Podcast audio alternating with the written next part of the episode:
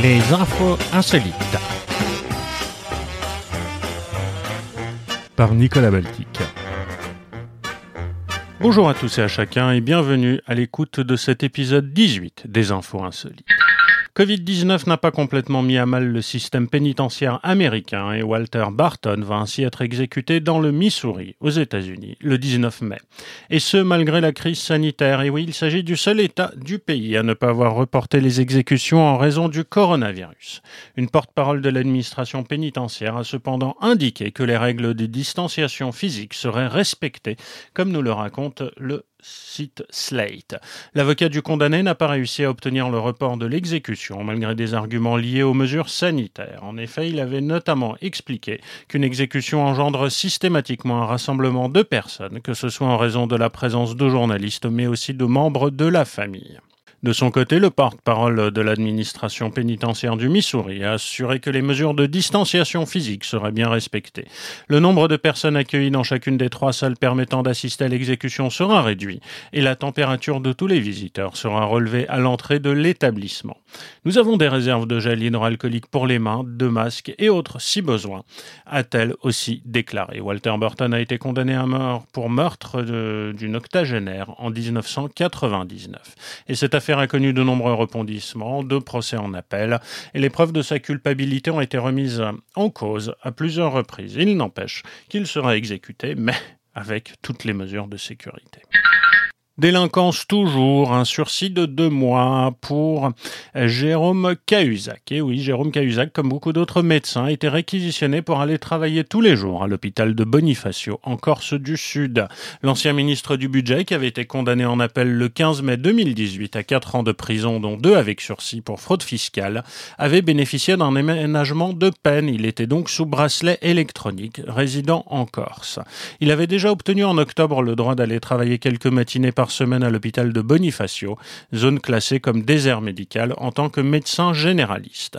Selon les informations de France Bleu, publiées le 15 mai, soit deux ans jour pour jour après sa condamnation, la peine de Jérôme Cahuzac a été suspendue pendant deux mois. L'ancien ministre peut désormais exercer toute la journée et venir prêter main forte à ses collègues qui luttent contre la maladie. Selon les journalistes de France Bleu, il a eu le droit de cisailler lui-même son bracelet électronique avec l'accord de la justice.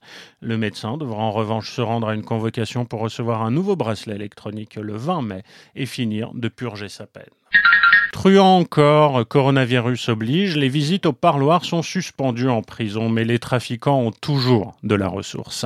C'est ainsi qu'une livraison de drogue par drone a été déjouée jeudi dans un établissement pénitentiaire à Bruxelles. L'information révélée par la presse belge a été confirmée à l'AFP par l'administration pénitentiaire belge. Euh, on confirme l'interception du drone par notre personnel au niveau du préau de la prison de Forest, c'est une des communes de l'agglomération bruxelloise, a indiqué Valérie Calbot, porte-parole de l'administration pénitentiaire belge, disant ne pas avoir se souvenir d'un autre incident de ce type auparavant.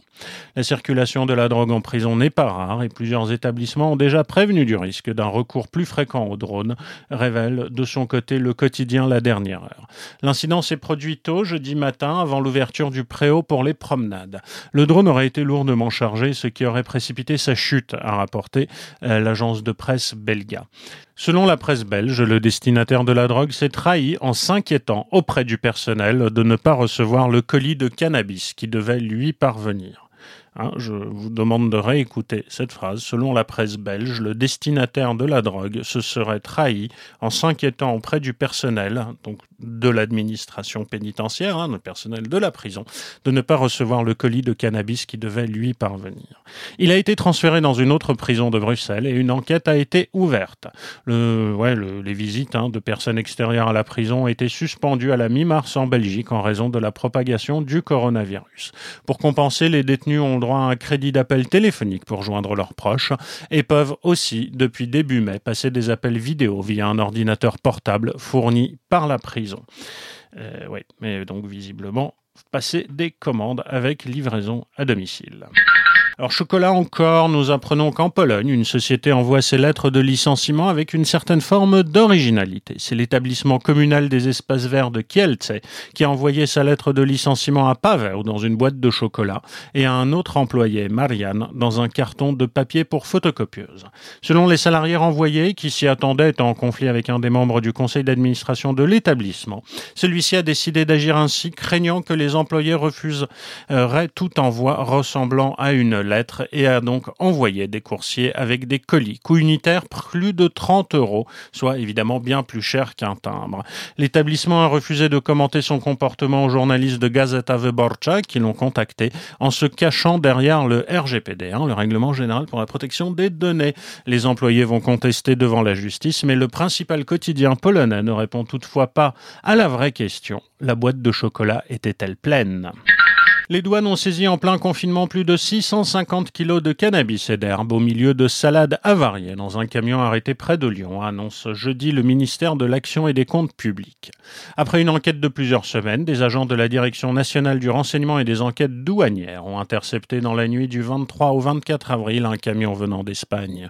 Au milieu d'un chargement de salades impropres à la consommation, ils ont trouvé une palette filmée contenant 20 valises marocaines et 15 sacs d'herbe de cannabis, soit 600 45 kg de résine de cannabis et 53 kg d'herbe, poursuit Bercy dans son communiqué. Le chauffeur a depuis été mis en examen pour trafic de stupéfiants et placé en détention provisoire. L'enquête judiciaire a été confiée à l'Office anti-stupéfiants de Lyon. Et nous partons au Japon où Amabi, une créature légendaire en cheveux longs, écailles de poisson et à bec d'oiseau, est sortie de l'oubli depuis la crise du Covid-19, car son image est censée protéger contre les épidémies. Début mars, la bibliothèque universitaire de Kyoto a publié sur Twitter une illustration datée de 1846 de ce yokai, c'est le nom générique des créatures surnaturelles du folklore nippon. Accompagnant son image, un texte de l'époque raconte comment Amabi serait apparu devant un responsable de la région de Kumamoto, donc au sud-ouest du Japon, pour l'avertir de la propagation d'une maladie infectieuse. La créature lui aurait demandé de dessiner son portrait et de le montrer aux gens pour les protéger du virus, narrait encore ce texte. Le tweet de la bibliothèque de Kyoto est devenu viral et de nombreux artistes, amateurs ou non, se sont mis à décider Amabi, publier leurs œuvres sur les réseaux sociaux sous le mot dièse Amabi Challenge. Le folklore japonais abonde de yokai, hein, des esprits tantôt malfaisants, tantôt bienveillants envers les humains. Beaucoup sont aujourd'hui oubliés, mais ils imprègnent toujours largement la culture populaire japonaise contemporaine des jeux vidéo aux mascottes et fascinent à l'étranger. À l'époque Edo, donc entre 1603 et 1868, il était courant de se servir d'images de yokai comme des amulettes, explique à l'agence France Presse Monsieur Kagawa, pardon, un spécialiste de ces créatures légendaires du musée d'histoire de la région de Yogo. En outre, Amabi n'était pas le seul yokai ni le plus ancien à avoir la réputation de protéger contre les épidémies, ajoute ce chercheur. Ce qui ne l'empêche pas d'être toujours euh, et aujourd'hui décliné de multiples façons au Japon. Son image inspire des gâteaux kawaii, des bouquets de fleurs ou apparaît en arrière-plan de conférences en ligne. C'est la première fois que l'on fait des gâteaux sur le thème d'Amabi, déclare euh, à l'agence France Presse Hirohide Kato, un responsable d'une pâtisserie japonaise dans la région d'Akita. Ils sont tellement populaires qu'ils sont tous vendus à midi. Une otaride, un aquarium de Yokohama, déjà célèbre au Japon pour ses talents en peinture et en calligraphie, a aussi commencé à être exercé depuis fin mars à dessiner Amabi. Euh, nous pratiquons le dessin d'Amabi en espérant que la pandémie euh, du nouveau coronavirus cessera bientôt, explique Sae Ishino, le gardien de l'otari, qui donc commence à dessiner euh, des créatures mythiques. En Nouvelle-Zélande, personne n'est exempté des mesures strictes de prévention contre la propagation du coronavirus, pas même la première ministre, Madame Ardern, qui s'est vue refuser l'entrée d'un café en raison de règles de distanciation sociale qu'elle a elle-même édictées. Madame Ardern, son fiancé Clark Gaylord et un groupe d'amis se sont présentés dans un café de la capitale Wellington samedi, mais ont été priés de faire demi-tour, car l'établissement avait déjà atteint le nombre limite de clients. Euh, je dois en assumer la responsabilité, je ne me suis pas organisé j'ai réservé nulle part, a tweeté M. Gayford en réponse à un autre consommateur qui avait remarqué que ses clients VIP avaient été refusés. La Nouvelle-Zélande a commencé à lever les mesures de restriction contre la propagation du coronavirus et les cafés ayant été autorisés à rouvrir jeudi, mais ils doivent maintenant maintenir une distance entre les tables et les clients doivent rester assis. Un client qui avait remarqué que Madame Ardern s'était vu refuser l'entrée du restaurant a déclaré à Stuff Media qu'un employé du café avait dû dire gêné qu'il était plein et qu'il n'y avait pas de table et ils sont partis. Heureusement pour Madame Ardern et ses accompagnateurs, des clients du restaurant sont partis peu après et le personnel du café leur a couru après dans la rue pour les inviter, elle euh, et ses amis, à revenir. Euh, c'était très gentil de leur part de nous courir après dans la rue quand une place s'est libérée. C'est un service à plus, a tweeté M. Gayford. Et partons pour la région péruvienne de Puno, à la frontière avec la Bolivie, qui a eu recours à des personnages de danse folklorique Aymara afin d'encourager la population à respecter les mesures de confinement pour parer à la pandémie du coronavirus. Vendredi, ces personnages se sont promenés dans les rues de Puno habillés en cousilos ou en bouffons pour appuyer les appels des médecins et de la police qui demandent le respect à la distanciation sociale et les gestes barrières. Les cousilos incarnent en effet des bouffons qui, dans la culture et la danse Aymara portent un masque en laine pour dissimuler leur visage. Ils sont très populaires dans la culture locale. Donc euh, les Aymara, qui est un groupe ethnique indigène qui vit dispersé entre la Bolivie et le Pérou. Les Cusillos racontent généralement des histoires associées au bien et au mal, qui peuvent arriver dans la vie d'une personne ou aux conséquences divines et démoniaques qui peuvent suivre. Dans le cadre de cette initiative, les bouffons ont visité les marchés de cette ville de 130 000 habitants pour encourager à éviter les attroupements et respecter les mesures de confinement. Avec 192 cas confirmés, Puno est l'une des régions les moins touchées au Pérou par la maladie de Covid-19. La ville est située à 3827 mètres d'altitude sur les rivières du lac Titicaca que le Pérou partage avec la Bolivie. Et si vous avez toujours euh, souhaité dîner avec un mannequin, désormais c'est possible dans un restaurant 3 étoiles, le seul de la région de Washington, qui vous permettra bientôt de réaliser ce rêve. Pour sa réouverture fin mai, il placera en effet des pantins à taille humaine à certaines de ses tables pour éloigner les clients les uns des autres. Colliers de perles, robes à carreaux, costumes rayés et canotiers habilleront donc les mannequins disposés dans les salles du restaurant The Inn à Little Washington afin de plonger les clients dans l'atmosphère des années 1940. Quand nous avons dû résoudre le problème de la distanciation sociale et réduire de moitié notre capacité d'accueil, la solution nous a semblé évidente. Remplir la salle avec des mannequins bien habillés, explique Patrick O'Connell, chef et propriétaire de cet établissement situé en Virginie, à deux heures de la capitale américaine. Cela permettra qu'il y ait assez d'espace entre les vrais clients, provoquera quelques sourires et permettra de prendre des photos drôles, ajoute-t-il. À partir du 29 mai, les fortunés, hein, quand même, fin gourmet, pourront retrouver les menus à 248 dollars sans les vins de ce restaurant, l'un des 14 à compter 3 étoiles au guide Michelin aux États-Unis. The Inn at Little Washington collabore notamment avec des entreprises locales pour la mise en scène, les costumes et les maquillages de ces mannequins installés aux tables qui doivent rester vides. Nous avons tous envie de nous réunir et de voir d'autres personnes en ce moment. Ça ne doit pas forcément être de vraies personnes, souligne toutefois avec espièglerie M. O'Connell, qui pourra jouer les marionnettistes à son gré. Les marionnettes m'ont toujours plu, explique-t-il. Ils ne se plaignent jamais, à l'inverse de clients trop difficiles.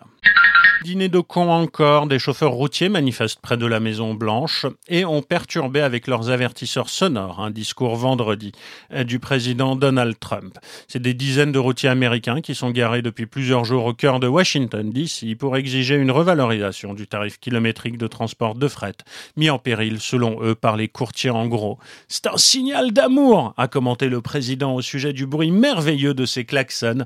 Il manifeste pour le président Trump et non contre, a précisé M. Trump, qui s'exprimait dans les jardins de la résidence présidentielle, siège de l'exécutif américain.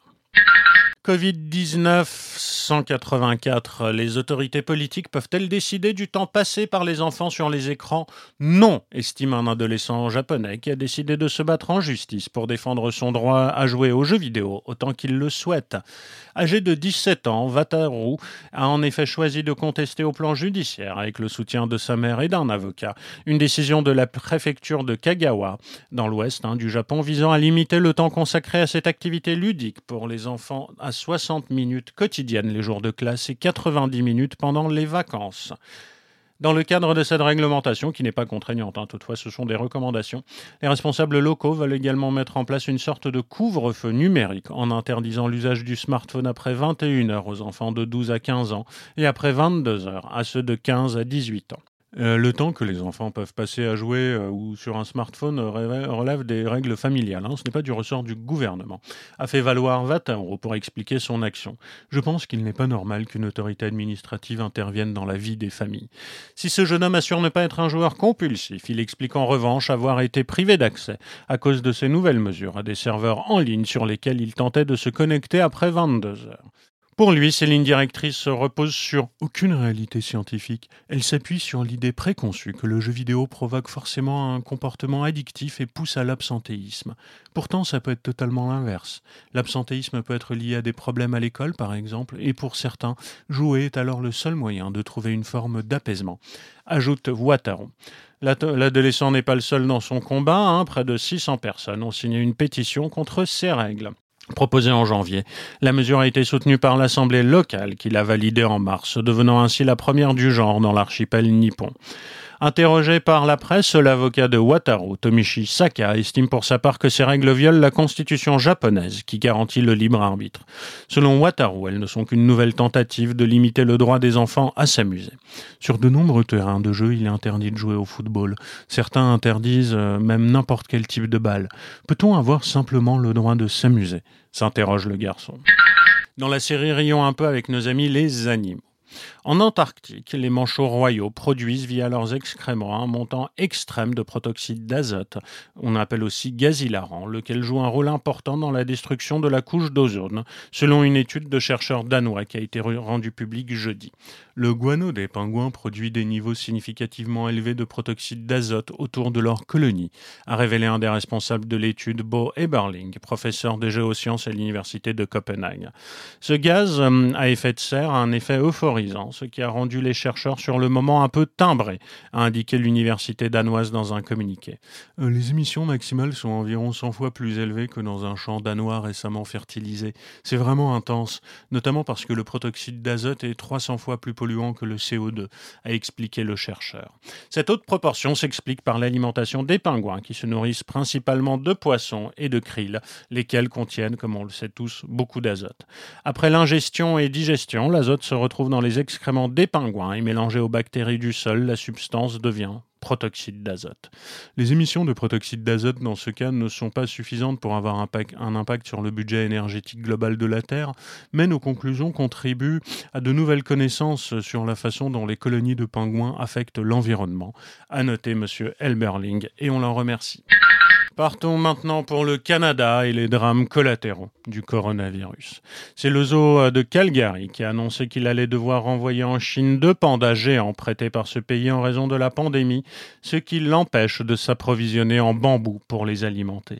L'établissement a fait savoir dans un communiqué publié mardi qu'il allait transférer, transférer Ershun et Damao après avoir surmonté pendant des mois les obstacles liés au transport de bambou frais.